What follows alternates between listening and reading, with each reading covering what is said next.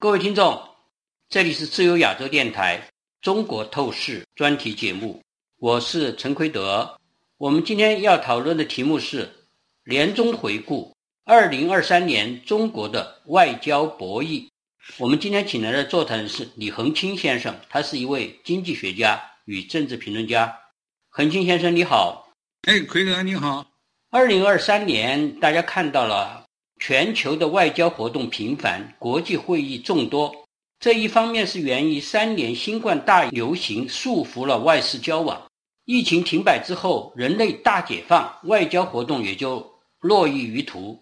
但是对于中国大陆而言，外交的活跃还有它的特殊的原因，因为近几年来，特别是自武汉爆发新冠疫情肆虐全球，造成空前的人类灾难以来。北京当局受到很多国家，特别是美国及西方民主国家为核心的国际主流社会的围堵与孤立。习近平在二十大巩固自己的权威之后，急于摆脱这种孤立的国际地位。他的核心宗旨就是要突破西方的围堵，从而展开了大规模的外交突围行动。这是习政权二零二三年的外交的主旋律。实际上，二十大刚刚结束，习近平就迫不及待的从各个方面，从二零二二年十月三十一号就开始，接连接待了四位来访的外国首脑，包括越南的、巴基斯坦的、非洲坦桑尼亚的，以及德国总理舒尔茨等等，而且更发起了一系列的外交攻势，企图营造一种万国来朝的非孤立的形象，打击西方的围堵政策。恒清先生，你是否能谈谈？二零二三年初，北京开始发起的一系列外交突围及外交攻势，它的主要目标是什么？以及美国和西方如何应应？请。好的，嗯，实际上这里头啊，我觉得我们现在就是听众和观众朋友，大家基本上熟悉，但是我觉得还是有必要啊，就是要把这个习近平这个外交战略的转变、转变的这个逻辑和内在的需求啊，应该重申一下。呃，我觉得呢，这个逻辑呢，之所以走到今天哈，是因为呢，这个习近平呢，他呢相信了一个说法，就是东升西降。是他相信了东升西降以后，他就放弃了韬光养晦的邓小平的这个外交政策，然后他就想做大国崛起，他要平视这个世界。那这一动作以后呢，中国大陆就开始造势，而且外交也跟着就战粮。那军事上呢，比如说南海造岛啊，武统台湾呐，然后呢，在这个外交上呢，他摆出的架势就是要打遍天下无敌手，他要让西方的列强呢全要屈服，周边的这些小国呢要臣服，要万国来朝。结果没想到这个做法呢，后来呢踢到了石头上了。嗯。结果现在呢，等于是周边呢和世界醒过来了，所以开始了出现了这个美中贸易战。你想从二零一二年。习近平上台执政，到了二零一八年，美中贸易战呢正式开打。对，从那儿开始了以后呢，就改变了习近平和他的前任们一直在推行的，要适用市场来换技术啊，包括人才的千人计划呀这种方式，所以呢就开始全部变了。后来就开始科技战，然后就是这个三年疫情。应该说呢，新冠病毒这个疫情是这个伤害了世界。所以呢，世界呢现在都在做这个病毒溯源，结果一溯源追责，把习近平吓坏了。所以应该是世界都感到了北京的威胁，所以搞再平衡去风险。结果这么下来了以后，本身中国经济就已经进入下往下行了。结果这回呢，加速了下下，然后呢，这个科技、外交、军事处处都是败笔。他呢，现在越是在这种被动的局面里头啊，习近平越是在不断的打乱仗。所以现在产业链外移啊，外资撤撤出啊，民营经济躺平啊，润走线，然后一切都来自于习近平的这个。亲自指挥、亲自部署，所以他现在连甩锅都没机会了。所以正是因为这个原因啊，习近平现在急需要破局。正像你开场白你讲的，他需要急需破局，他一定要在外交上啊有所突破。然后呢，他一定要想给国人呢能够有个交代。目前看哈，他现在所走的二零二三年这十一个多月，应该说呢干了不少事儿，哎，去了不少地儿。但是呢，这个。做出来的成绩呢，倒是乏善乏善可陈，一点点成绩，但是大部分都是碰壁而归。当然，大家也看出来了，可能是王毅和习近平共同筹划。说他的外交突围的行动啊，因为他看到了这拜登上台以后有一个重大的政策，就是就是把所有的同盟国家联合起来了，西方同盟，这个是很大的一个动作。对于习近平产生的压力极为巨大，所以他们的第一号核心战略是要拆解美国和欧盟，是因为西方最大的美欧两块，而且欧洲确实在过去啊，似乎在不少的方面和美国总是不完全是利益一致的，似乎看起来过去有所分歧，他想在中间打进靴子，扩大。美国和欧盟的分裂的一个态势，从而他可以从中渔利，把西方这个联盟逐渐的消解掉。他的第二个目标是正面的，第一个目标是负面的，想拆解美国、欧盟；第二个目标就是正面的，要拉拢发展中国家，企图组成以中国、俄国、朝鲜和伊朗为轴心的，以部分亚非拉国家为外围的轴心国联盟，以对抗整个西方联系成了世界民主同盟。他这套战略目前看起来，除了这表面上他这个所谓轴心国家有了一个东西以外，但是大家都知道是同床异梦，他们没有共同的制度，没有共同的价值观，没有共同的利益，就是除了在对抗西方这一点上有共同利益以外，其他方面都是貌合神离，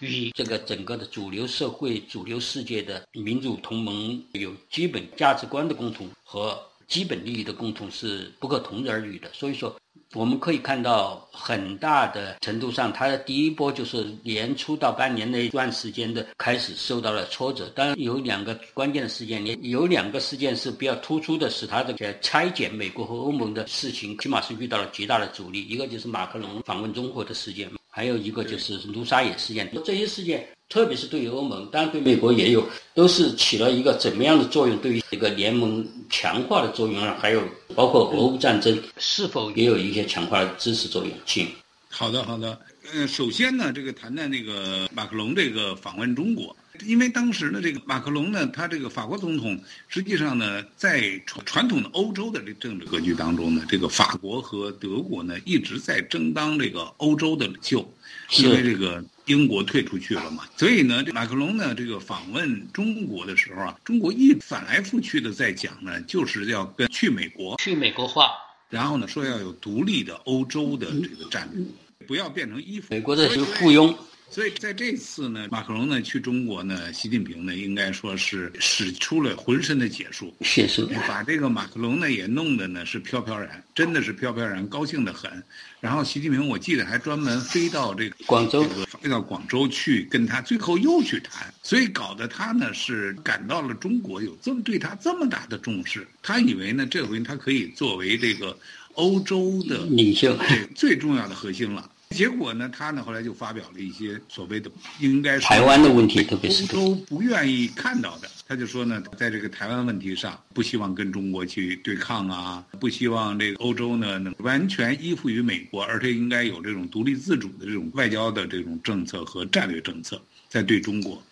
哎，结果呢，他讲了以后呢，马上就引起了欧盟的其他的国家的群体批评。是，结果，哎，搞得他呢是灰头土脸。我记得当时去他去波兰嘛，哎，刚一落地就被波兰当地就抗议，所以呢，搞得他呢这个马克龙呢以为呢他他能够执欧洲的牛耳，结果没想到呢是一个败笔，后来害得法国国会代表专门组团来访华来给他灭火。所以这一点呢，确实是一个非常重要的一件事情。另外一件事情就是中国驻法国大使卢沙野，他呢在谈话的时候，他就直接说，在记者问他，他就说呢，说这原来苏联的苏联独立出来的这个独立出来的这个十四个国家，这些都是联合国成员国的这种主权国家，说他们没有这个。独立的这种主权国家地位，对他根本就不是有这种主权国家的这种地位。结果这一话一说啊，那马上这些国家呢全晕了。大家都不知道说这中国要干什么？要干什么？对，不知道要干什么。说原来都是主权独立的国家，结果他被这个中国大使宣布我们没有了。尤其是现在俄罗斯在侵略乌克兰之列，那是不是下一步就要侵略我们？所以大家非常恐怖，马上很多国家就出来抗议，弄得卢沙野呢也是灰头土脸，最后要被这个欧盟的议员们就要求法国要宣布他为不受欢迎的人，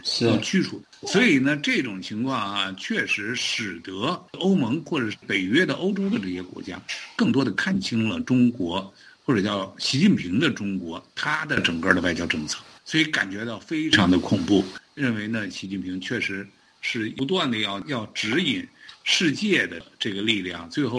要变成他来统治、来指导了那个状态，所以大家非常恐惧。所以这样到从另外一个角度呢。倒使得欧盟的这些国家呢更团结，更加团结起来。对习近平的中国的这个态度也更加强硬了。所以包括像 G7 的这个会上啊，提出了非常强硬的对中国的这个政策，而且要明确的表达。在过去呢，大家呢都还遮遮掩掩的，对，犹有余地。结果呢，这回呢是毫不留余地了，而且宣布台湾和平是全球安全不可或缺的这个要素。所以这个呢，也是在过去呢从来没有提。哎，这次呢要直接就敦促中共要负责任的形式，不要进行威胁、威慑、恐吓和使用武力，这个非常明确的这样的措辞，这是第一次。所以从这些角度来看呢，应该说呢，习近平的自自作自受啊。用他们的话来说，搬起石头砸自己的脚了。没错，没错。所以现在呢，他他越来越被动嘛。而且那个过后，马上芬兰就月四号就正式加入了北约了。本本来普京发动战争，他就是想把那个俄国的地缘政治版图向西移动，结果现在相反的，北约前线更向东移动了。他原来最害怕的是北约东进东扩，现在他他这个这个外交结果最后造成了。芬兰加入北约，北约的边界进一步的向东移了。而且昨天嘛，奥斯汀在欧洲说，这个芬兰呢已经同意美军可以永久的使用它的好几个这个军事基地，包括海军。空军，然后这样的话呢，美军现在还没有承诺想要进去，但是如果进去的话，就使得这个一千多公里的这个芬兰和俄罗斯的这个这个边境啊，那就可以随时都可以步兵。那北约的这部队呢，就直接压到了，看了一下地图，离列宁格勒也就三百公里，也就三百。现在是彼得堡，圣彼得堡呀。所以呢，你越是这么做呢，倒反而呢，得到的全是负面的结果。对，那这个习近平也是这样自作自受嘛，好多事情都是这样。这样的话，也使得普京呢也是非常犹豫了。面对是不是跟这个习近平呢达成这种联盟，一块来共同反对西方，是不是这也是作为他的首选？那应该说，大家呢全都是摆出了一个希望你先上。你先打第一枪，他们两个对着想做，所以现在我就想，刚才您谈到的像轴心国，对，斯啊、伊朗啊、北韩啊，哎，这个轴心国其实各怀心腹事啊，现在是是是，他们各自有各自的很大的问题，没错。而且呢，现在这样下去了以后，大家也都开始觉悟了以后，像意大利这回退出“一带一路”这件事，是，也使得这个这个中国呢，应该说就是工业七国没有一个。沾他这个什么“一带一路”的边呢？这有两个重要的怕，除了刚才我们说的各个国家反映习近平的所谓的外交突围的反应，使得习近平实际上在很多方面不仅碰壁，而且甚至倒退了以外，另外就是有些大型的国际峰会。也纷纷召开，这召开是非常重大的一些发展，而且把全球的地缘政治格局进一步固定下来。例如像 G7 峰会，就是全球最重要的国家力量的积极一堂的首脑峰会，就在五月十九号到二十一号，包括美国、法国、德国、英国、加拿大、意大利和欧盟在内的主要发达国家领导人，在日本广岛举行的 G7 峰会。作为东道国的嗯日本首相还邀请了。韩国、澳大利亚、巴西、科罗莫、库克群岛、印度、印度尼西亚、乌克兰和越南等国领导人出席这次峰会，是所以说是济济一堂的大会，首脑会议。近在咫尺的全球第二大经济体中国没有获得邀请，显然是因为它正是这次 G7 峰会的主要目标。在这个中间发现了有一个有趣的，现在观察家注意的并不多的，有一个小小的曲折，就是当时习近平好像有点想退了，就是大家注意到北京的退缩，就是说。在此后不久，就是在 G7 峰会发生不久，中国驻欧欧盟大使表示，北京可以支持注意哈，乌克兰收回其1991年划定的全部领土的目标，其中包括2014年被俄罗斯吞并的克里米亚半岛。这是中国重大的外交立场转变。后来，中国的特使李辉还去欧洲见了乌克兰总统泽连斯基。不久，半岛电视台网站6月27号报道。在接受半岛电视台和其他几几家媒体采访的时候，当时中国的驻欧大使傅聪被问及是否支持基辅收回失土的目标，包括收回所有被俄罗斯占领的其他乌克兰地区的时候，这个中国的外交家他说他看不出来有什么理由可以反对乌克兰重新获得他在一九九一年独立时获得的所有领土。所以大家注意到，觉得北京的外交风向似乎在悄悄的、悄悄的看到这个战争的形势，悄悄的、渐渐的转向。但是很快有专家分析，这个事件可能和上任不久的前外交部长秦刚有关系。人们认为秦刚是比较亲美和反俄的，当时的外交转向可能和他有关。但是大家知道，众所周知是不久。秦刚六月二十五日之后就完全失踪了，直到现在，这个政策转向只持续了很短一段时间。所以秦刚失踪之后，中国在俄乌战争的立场又重新转回了亲俄的方向，到现在都是这样。所以至今人们说这个还是个外交谜团，并没有没有完全解释清楚。中间提到了各种假说，包括俄国的副总统访问中国，说是提交了情报。说是陈刚和的那火箭军那个有关系，还有进一步的，现在有一个说法，就是说普京访华和习近平见面的时候是普京透露的。Anyway，这些现在还没有完全得到澄清，但是确实当时发生了一个小小的一段时间的外交风向的转向。这是不是俄国的在外交策略上的成功？不知道。但是从目前的网间的舆论看起来，好像觉得这个是俄国的外交上的情报技巧的。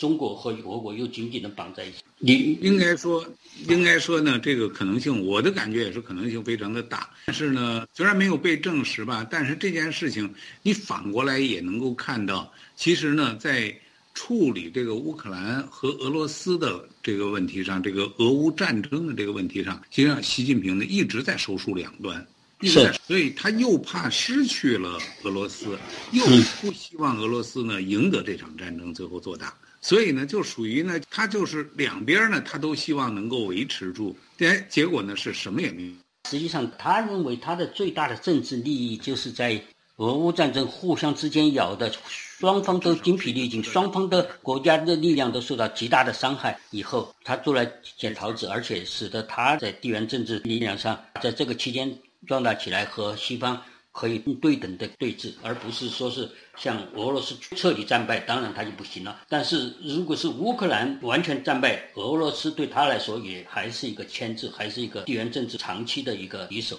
所以他的目标很清楚，他就是要使俄乌战争不断的、长期的消耗两国的国力。但是后来的情况发生了变化，也到二零二三年，就是以色列和哈马斯这个战争起来，变得情情况变得非常复杂了。不过总的来说，往下我们看到很多重要的会议，刚才叫机器会议，后来又维尔纽斯要北约又召开峰会，还有就是重要的对中国来说也是地缘政治非常重大的美日韩的戴维营峰会，三个国家本来日本和韩国是世仇，现在都在这个基本的这个国际态势的之下。日韩摒弃了历史恩怨，联手一体，这个事件是对中国是压力极大。后来，但是中国的一个主要的反击就是说，利用在南非召开的金砖国家会议，扩大金砖国家的数目，牺牲了六个，来对抗这一系列发展。但是，它和后来九开召开的 G20 峰会是一个重大的一个对峙。我觉得这个擂台非常有趣。是二零二三年非常精彩的一个，就是说两个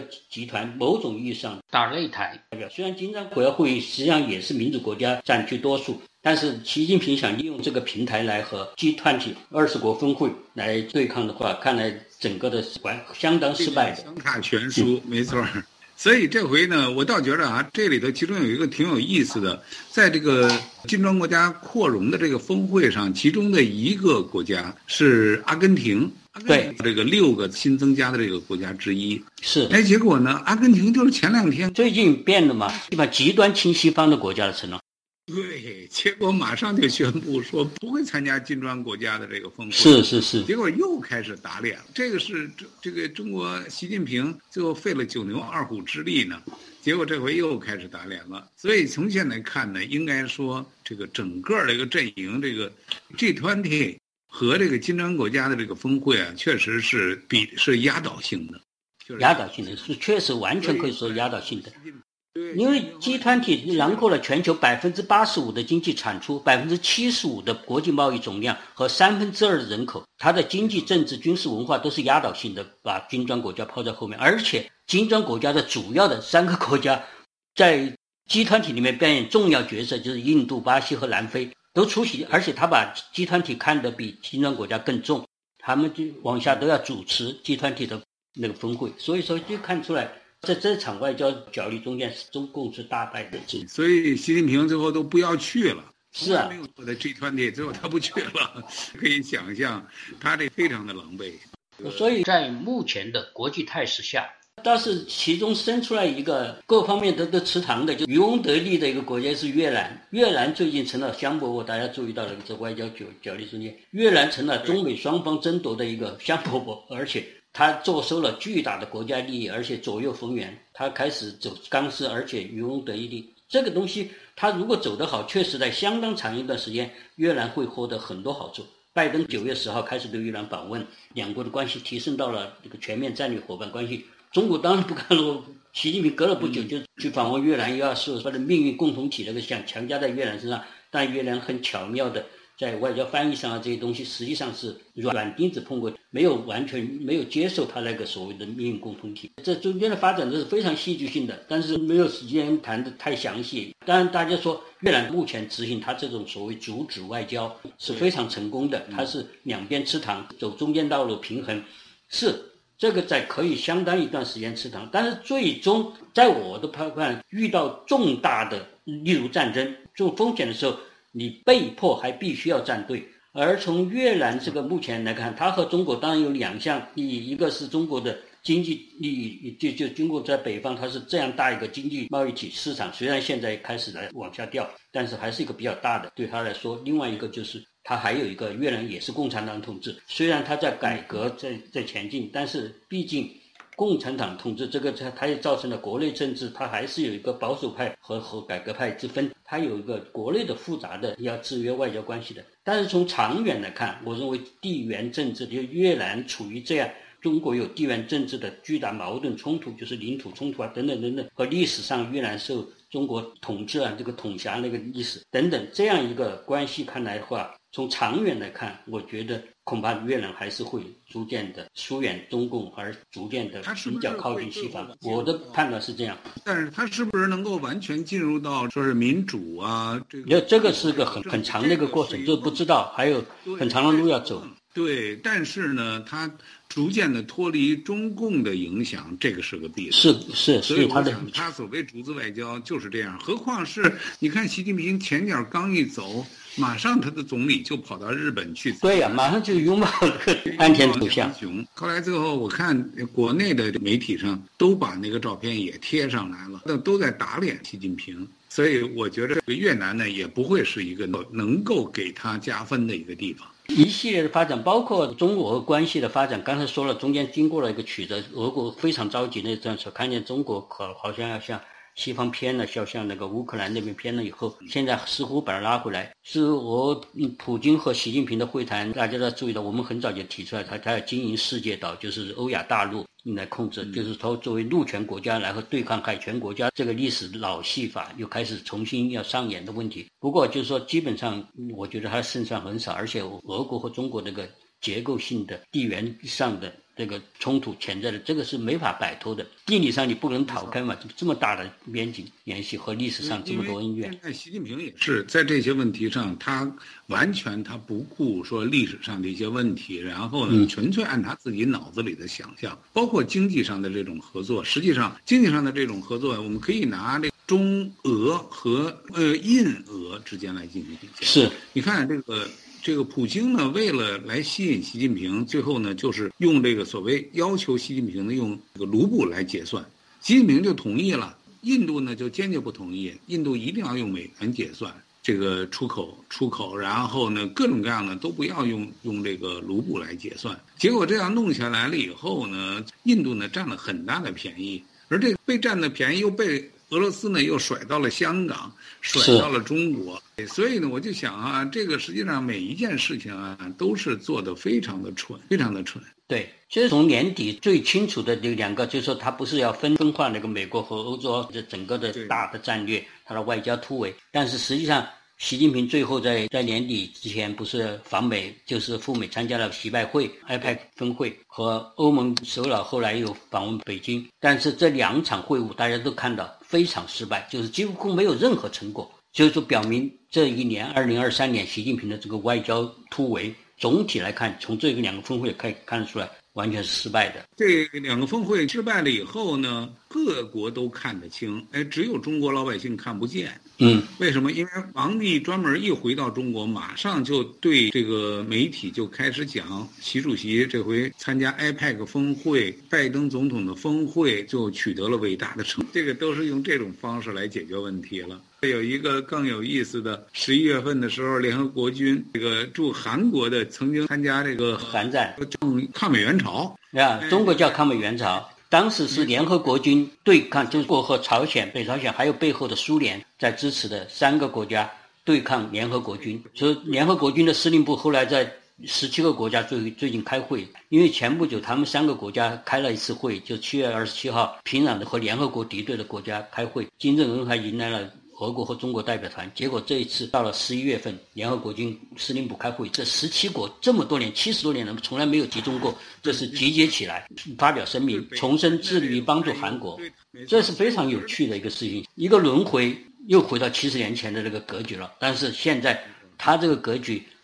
联合国军对抗的这边的俄国、中国和和北朝鲜这边的力量更小了，因为当时苏联开玩笑是个社会主义，十几个东欧国家都在那个阵营里面是在这一方的。现在过去的东欧国家集团就是在苏联阵营里面成为华沙条约国，就是从从军事上来说的话，华约国家十几个，现在全部成了。北约国家几乎全部成了，还有一两个，包括乌克兰这些，几乎全部成了北约国家。就是当时的反联合国的华约国家，现在成了联合国这边的，或者说北约这边的是北约国家了。所以这个力量对比已经发生了巨大的变化。没错。所以现在看啊，中国现在所面临的，我们现在所面临的这个世界，就跟春秋战国中国这个春秋战国是非常的相似。相似，对。一个一个的国家对抗啊，所以。合纵连横，每天的形势啊都在发生了变化。但是目前的这个看来，这个习近平在过去几年当中做的这个战狼外交的这个形式，说彻底破产，那反而使得国际社会现在对这个习近平的中国呢，现在进行了非常明确的围堵。所以目前看呢，对习近平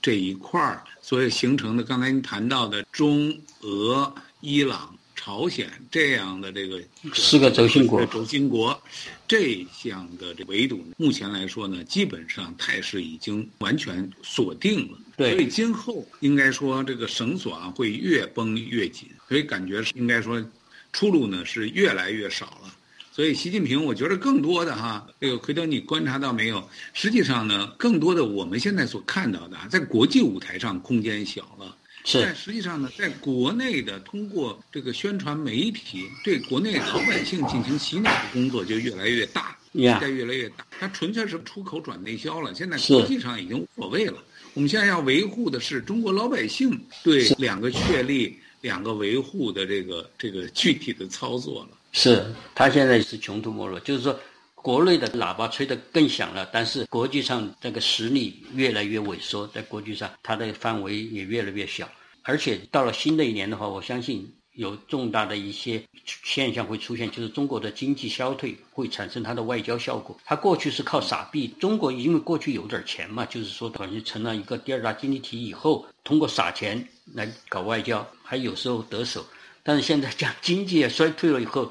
撒币外交的基础丧失掉了，外交会更加失去动力，而且。在军事上，它和美日韩澳印度欧盟相比，整个的军事上它是处于守势。仅仅靠俄乌与哈以两场战争可以躲过直接面对西方。两次战场任何一战结束都是北京的噩耗。所以说，他要再进一步的做任何动作，包括台湾，包括南海，恐怕他都要更加仔细的考虑了。没错。而且呢，现就是说经济上的这个压力哈，会给他的整个的外交，他就失去了动能。而且后续现在呢，在经济出口这个经济的这一块呢，中国现在除了 WTO 以外呢，现在只有一个 RCEP 跟东协国家的这个 RCEP。现在呢，其他的这种多边的这种贸易协定啊，各方面呢，现在几乎都没有它的能够染指的地方。所以应该说呢，机会越来越小。是，好的，我们今天就讨论到这里，谢谢李恒清先生，谢谢各位听众，再见。